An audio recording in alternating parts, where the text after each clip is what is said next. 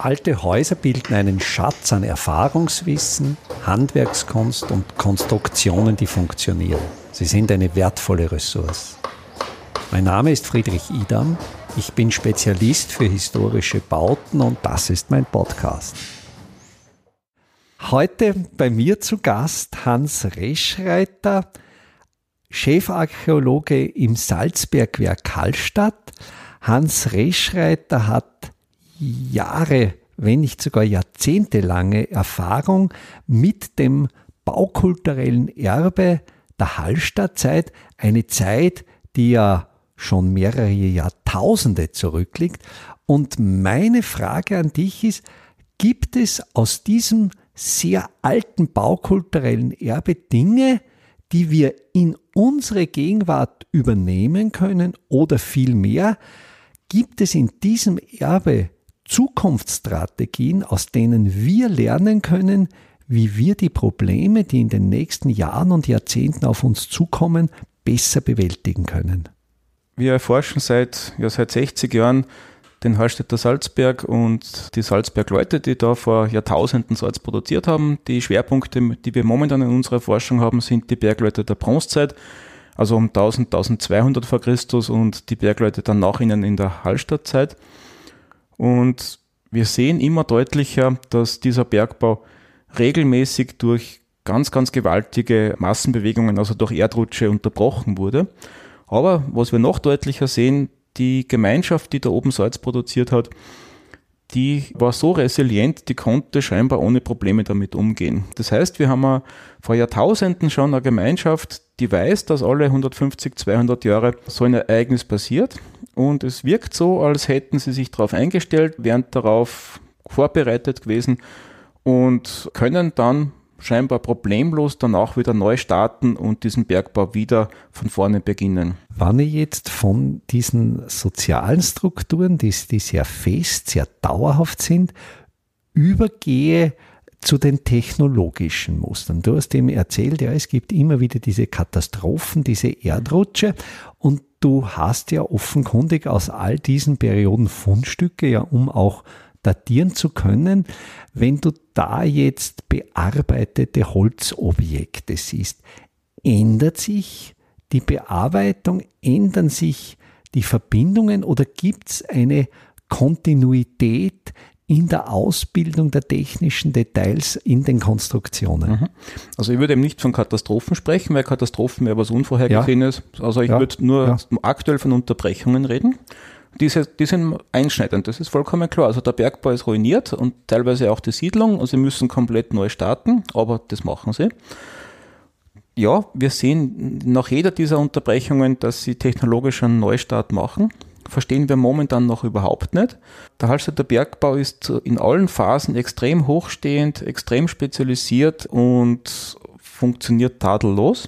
Auch die Zulieferketten können wir eindeutig nachweisen, funktionieren perfekt. Höchste Qualität in höchster Ausformung wird da in großen Mengen nach Hallstatt geliefert. Warum sie da jedes Mal nach so einer Unterbrechung neu beginnen und auch technisch und organisatorisch und strukturell verändern, können wir noch nicht nachvollziehen.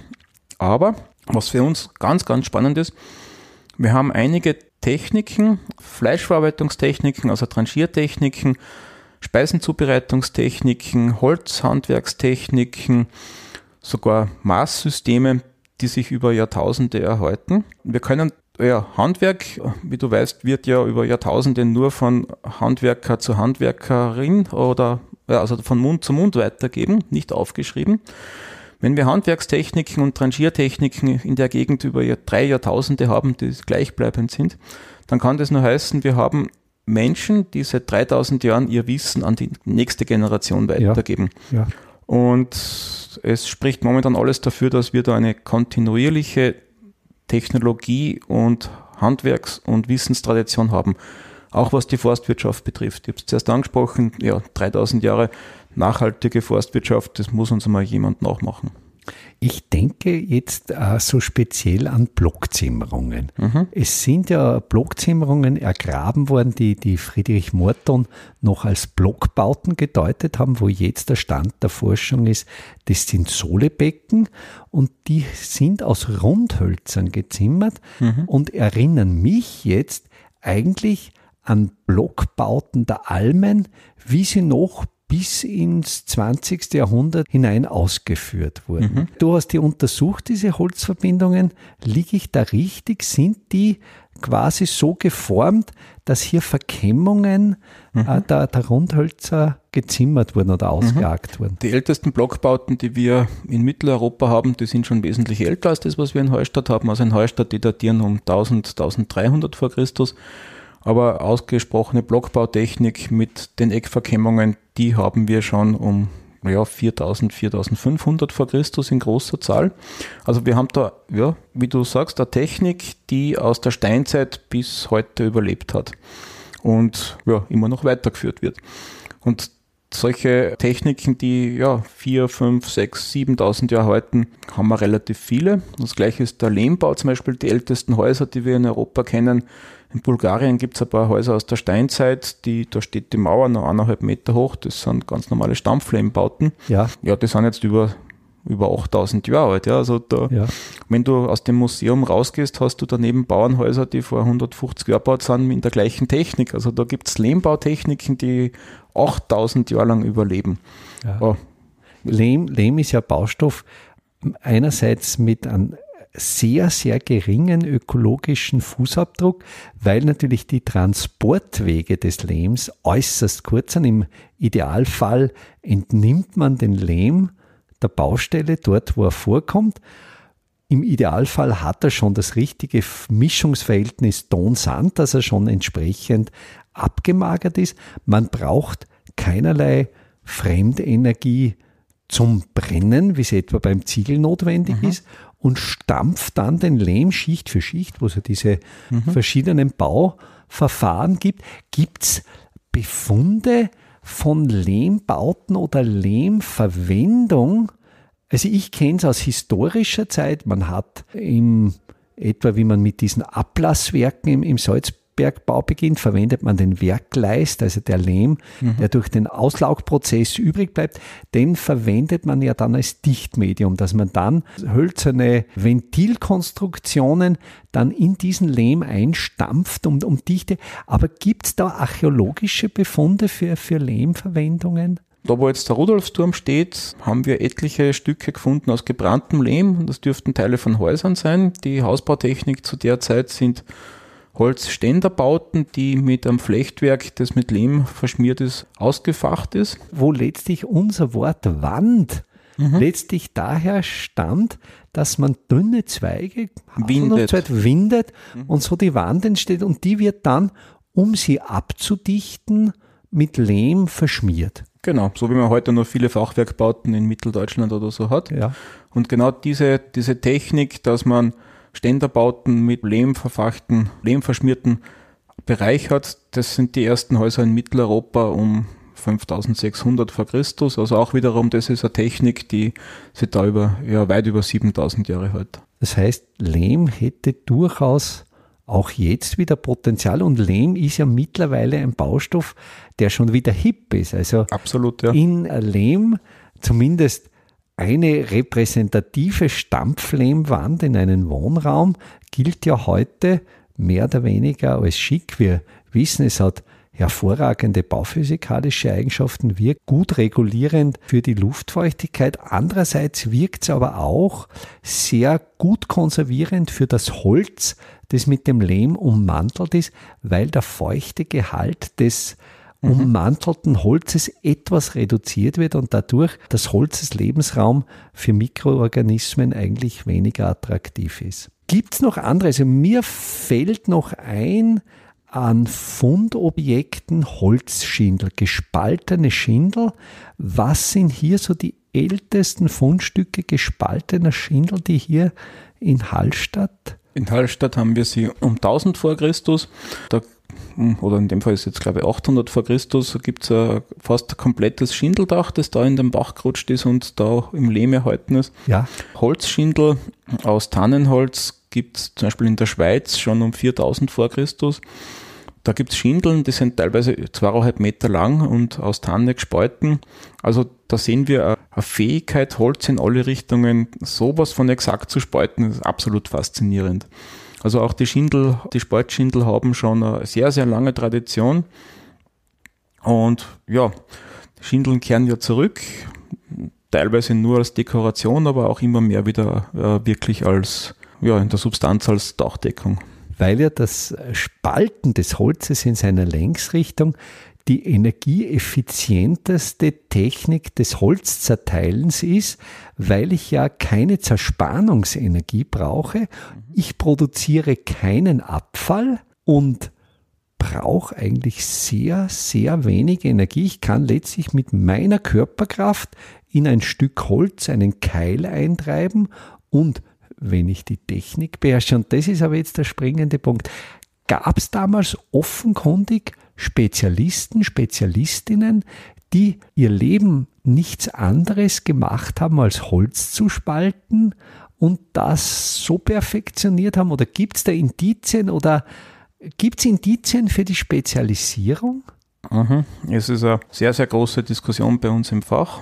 Normal heißt es immer Metallarbeiter, Metallarbeiterinnen, das sind Hochspezialisten, der Schmied oder der Bronzegießer oder so.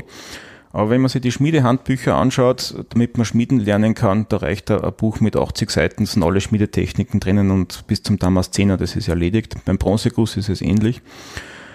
Aber wenn man sich anschaut, welche Fertigkeiten eine Landwirtschaft braucht, damit es funktioniert, von der Waldwirtschaft über die Bienen bis zu die Tierkunde, die ganzen Parasiten, die Feldfrüchte mit alle Schädlinge. Also das Komplexeste, was es an Handwerk oder an Technik weltweit gibt, ist einfach die Landwirtschaft, weil du so, so viele unterschiedliche Bereiche im Griff haben kannst. Da gibt's kein technisches Handwerk, das nur annähernd in die, in die Richtung kommt. Also es, und wir haben in der Ethnologie viele Landwirte, Landwirtinnen, die praktisch autark unterwegs sind und vom, vom Metallhandwerk ja, bis zum Bodenbau alles selbst machen. Und von den Funden her schaut es für mich so aus, dass eine perfekte Holzbeherrschung eigentlich äh, in prähistorischer Zeit allgegenwärtig war und da auf sehr hohem Niveau normal war. Also es gibt schon immer wieder herausragende Arbeiten, wo wir davon ausgehen, dass da jemand das gemacht hat, der das spezialisierter gemacht ja. hat. Aber auch wenn man die Keramik anschaut, wenn man sich da in der Ethnologie anschaut, ich, ich habe früher öfters Forschungsreisen nach Afrika gemacht, um Töpferinnen zu besuchen. Da gibt es eine Qualität, wo, wo jeder behaupten würde, das, das sind Spezialistinnen ohne Ende, aber das sind normale Bohrerinnen, die das nebenbei machen. Also ich glaube, nur am Produkt ist es schwer zu entscheiden, ob das jemand so nebenbei macht oder ob das jemand ist, der das hauptberuflich macht. Würde ich mir nicht zutrauen, das zu sagen. Mir fällt dazu ein die Aussage des Soziologen Werner Sombart, der das Zeitalter vor der Industrialisierung als das hölzerne Zeitalter mhm. bezeichnet, weil ja wie wir jetzt bezeichnen, Steinzeit, Eisenzeit, Bronzezeit, äh, wird ja eher, ich würde jetzt fast sagen, wie es Leitfossilien gibt, noch, noch, noch Leitwerkstoffen. Aber das waren ja Werkstoffe, die eher die Ausnahme als die Regel darstellten. Und der, der Lebensvollzug, der Alltag, die, die, die Objekte des Alltags von der Wiege bis zur Bahre waren ja in dieser vorindustriellen Zeit aus Holz gefertigt. Aus Holz, Leder, Bast, also Fasern und so weiter, ja genau. Aber der weitaus größte Teil war aus Holz, das ist vollkommen richtig. Aber Holz ist ein recht einfacher Werkstoff im Normalfall. Aber wir sehen es gerade bei den Leuchtspänen. Wir versuchen jetzt seit einigen Monaten systematisch die Leuchtspäne so zu spalten, wie es die Bergleute vor 3000 Jahren gemacht haben. Welche Technik verwendet ihr da? Sie werden gezogen, das heißt mit dem Messer oben einschneiden und dann werden sie gezogen und durch Druck und Gegendruck kann man dann die Spaltrichtung dorthin bringen, wo sie hin sollte.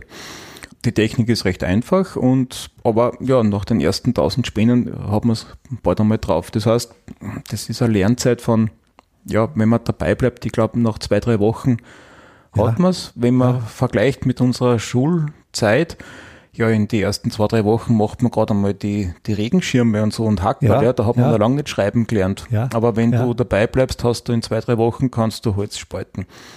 Also wenn man das in Relation setzt, glaube ich schon, dass man ein sehr, sehr hohes Niveau an, ein sehr, sehr hohes technisches Niveau erreichen kann, wenn man einfach die Zeit nimmt, dabei zu bleiben.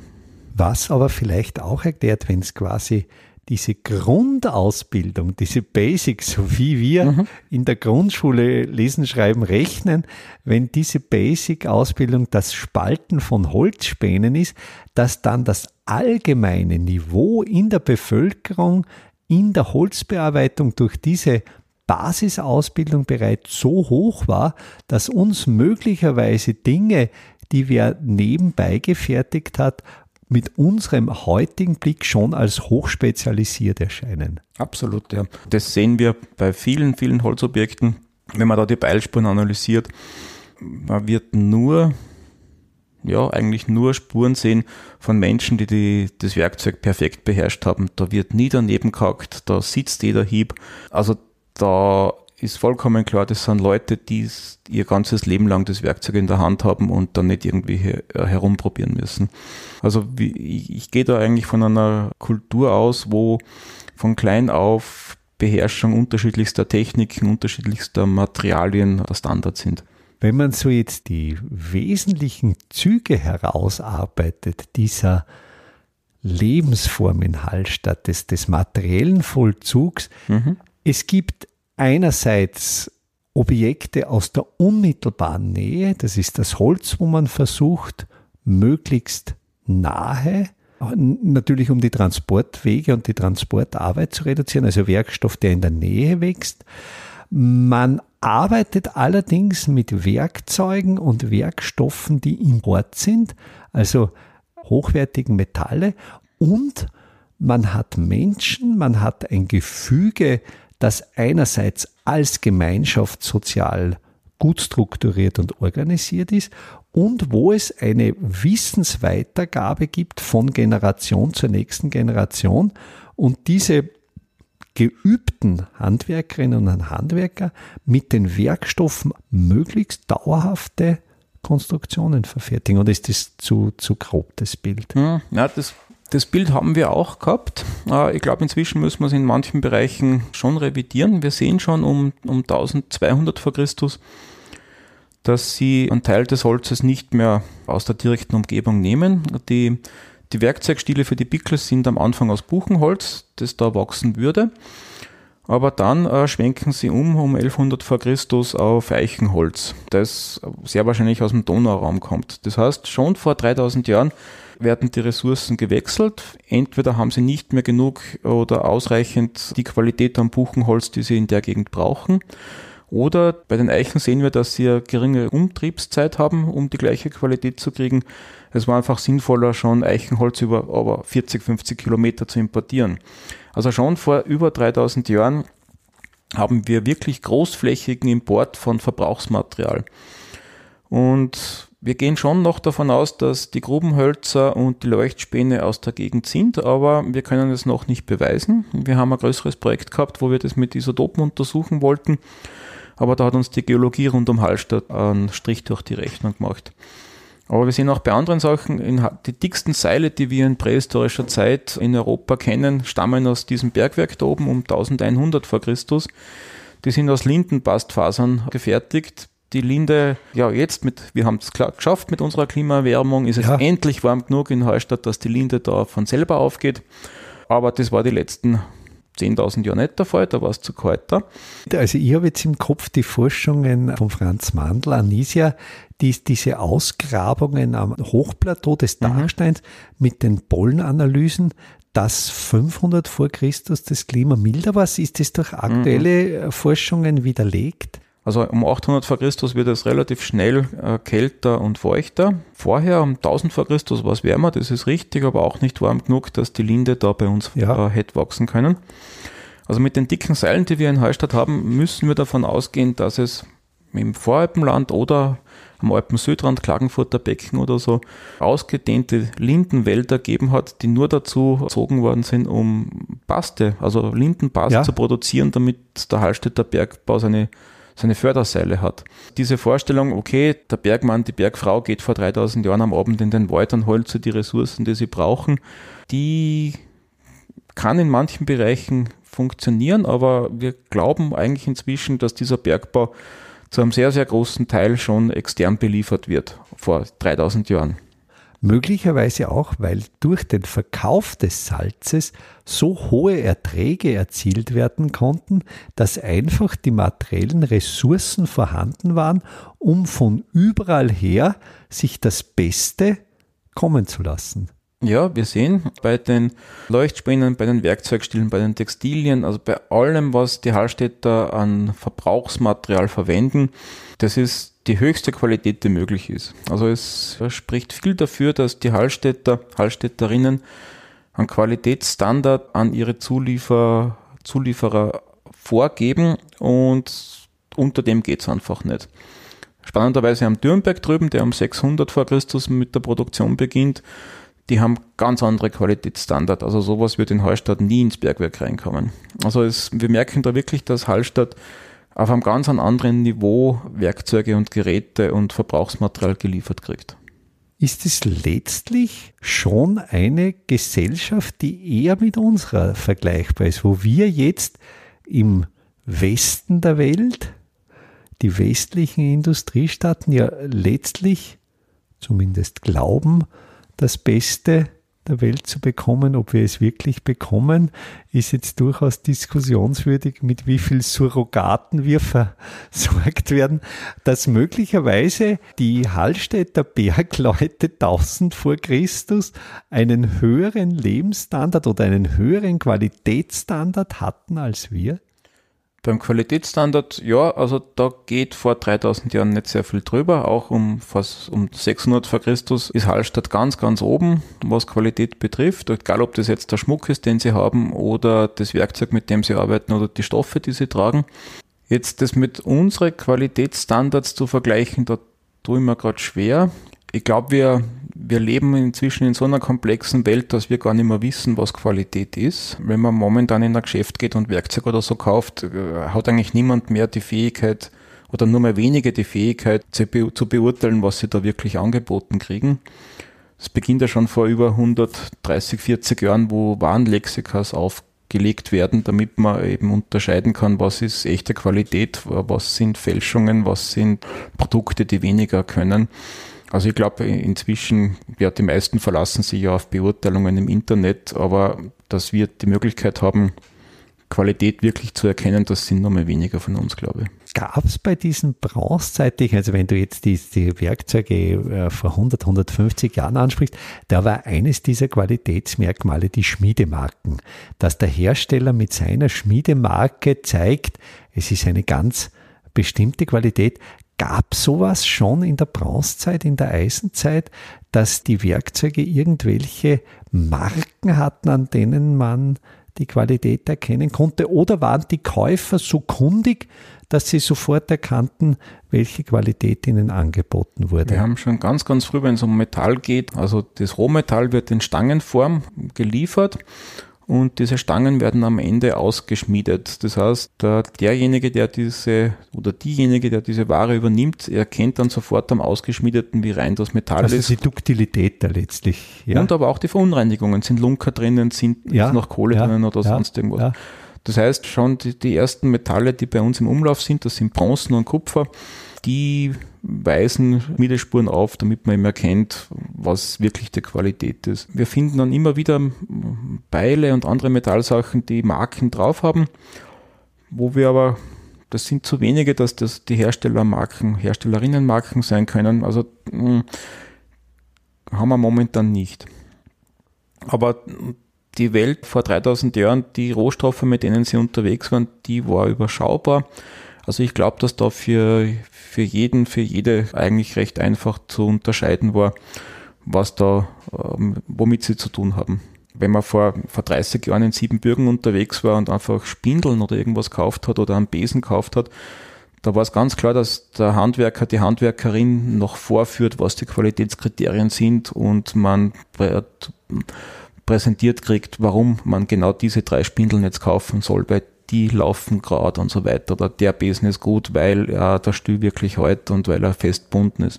Ja. Also wir haben ja schon in, in der Umgebung noch Traditionen, wo der Handwerker, die Handwerkerin stolz ist auf das, was sie gemacht hat und auch die Qualitätskriterien vorführen kann und auch weitergeben kann. Also mir kommt jetzt gerade eine Kindheitserinnerung, wenn mich mein Vater beauftragt hat, Werkzeugstiele zu kaufen, kam von ihm immer auch der Auftrag, auf die Faserrichtung des Holzes zu achten Klar. und darauf zu schauen, dass der Werkzeugstiel einen durchgehenden Faserverlauf hat und dadurch natürlich die Bruchgefahr geringer ist. Ja, wenn man heute im Baumarkt schaut, muss man lang suchen, bis die Maserung halbwegs passt. Ja. Und ich gehe davon aus, dass bei Werkzeugstilen, die ihr ja im Bergwerk in Hallstatt zuhauf findet, kaum einer dabei sein wird, wo die Faserrichtung nicht stimmt.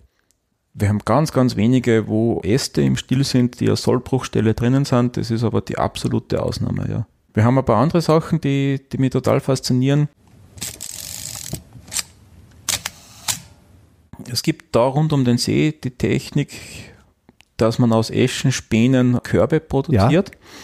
Das ist eine Technik, die ja, von der Fichtau draußen bis Heustadt verbreitet ist. Dann gibt es noch zwei, drei Korbflechter im Berchtesgadener Raum. Diese Technik, dass man Eschen zu Spänen verarbeitet, gibt es noch südlich von Wien und dann gibt es in Nordamerika zwei, drei Gruppen, die das verwenden und sonst wird das weltweit nicht genutzt obwohl die Esche in den gemäßigten Zonen rund um den Globus vorkommt. Also heißt, wir haben da in Hallstatt eine Technik, die ganz, ganz speziell ist. Der letzte Handwerker, der das noch gelernt hat, ist der, der Kain Wani, der ist letztes Jahr gestorben. In Gäusern. In Gäusern, ja. Und wir können aber genau diese Technik schon um 800 vor Christus dann nachweisen. Also wir haben da eine Technik, Esche ganz speziell zu verwenden, die ja, mindestens 2800 Jahre alt ist. Der Rest der Welt arbeitet mit Fichtenspänen für Körbe, also na, in dem Fall geht es um Spanschachteln oder eben für Körbe mit Hasel oder mit Weide oder sonst irgendwas. Da geht es ja darum, für unsere Hörerinnen und Hörer, das Eschenholz wird im rechten Winkel zum jahrigen Verlauf, also im, im frischen, nassen Zustand, geklopft, also mhm. über eine Kante mit einem relativ schweren Hammer geklopft, sodass durch diesen Druck dem zwar die Spätholzzonen des Holzes standhalten, die Frühholzzonen aber zerquetscht werden, sodass man das Holz nicht einmal mehr spalten muss und letztlich die Spätholzzonen wie Späne abziehen kann und hier eigentlich wunderschön gerade natürlich mit durchgehendem Faserverlauf und mhm. die härtesten Teile des Holzes so mit einer relativ einfachen Technik, aber vielleicht hat sie gerade deswegen überlebt, weil sie so gut funktioniert. Naja, das, ja, das ist richtig. Aber das Spannende ist, dass diese Technik nur in ganz, ganz wenigen Regionen der Welt verwendet wird, obwohl die Esche überall wachsen würde. Wir haben äh, Kollege Grabner von der Holzforschung hat mit seinen Teams Holzbücher rund um durch Europa ausgewertet. Diese Technik gibt es wirklich nur ganz an, an ganz wenigen ja. Stellen. Und die Esche hat den Vorteil, Hasel oder Weide, die werden relativ schnell trocken und spröd. Ja. Die Esche macht es nicht. Die Esche bleibt auch nach, nach vielen Jahren elastisch. Das heißt, sie hat ganz, ganz andere Eigenschaften, bessere Eigenschaften als Körbe aus, aus Weide oder Hasel. Drum natürlich bei den Wagnern die Esche das Holz für Holzwägen, die mhm. natürlich möglichst über Jahrzehnte elastisch sein sollten. Genau, so, so wie früher die, der Kern von einem Ski aus Esche ja. war. Der soll ja auch ein paar Jahre halten. Ja. Wir diskutieren schon, ob es möglich wäre, Eschenspäne jetzt großindustriell herzustellen und für OSB-Platten zu verwenden. Also ob man da elastische OSB-Platten produzieren könnte zum Beispiel. Und dann sind wir jetzt dort angelangt, wie man eine uralte Technik eigentlich in die Gegenwart transferieren kann und möglicherweise damit eine Zukunftslösung zu erarbeiten. Absolut. Ja. Hans, ich danke dir für das Gespräch. Danke dir auch. Einfache, aber schlaue Handwerkstechniken können Sie jetzt auch in der Praxis erlernen. Im Rahmen der Kulturhauptstadt Europas 2024 Bad Ischl bieten wir Ihnen im Salzkammergut heuer Workshops zu Arbeitstechniken der Simple Smart Buildings an. Es wird dabei ums Kalkbrennen, Kalklöschen und den gekonnten Umgang mit Kalkmörtel gehen. Sie lernen, alte Kastenfenster wieder instand zu setzen und besuchen Häuser, die von ihren Besitzern renoviert worden sind. Zum Abschluss der Workshop-Reihe im Herbst 2024 können Sie von international renommierten Profis die Lehmbautechnik in Theorie und Praxis lernen. Wir würden uns freuen, wenn wir Sie für den einen oder auch für mehrere Workshops begeistern könnten. Alle Termine, den Workshop-Folder zum Download und den Link zur Anmeldung finden Sie auf der Startseite meiner Website www.idam.at.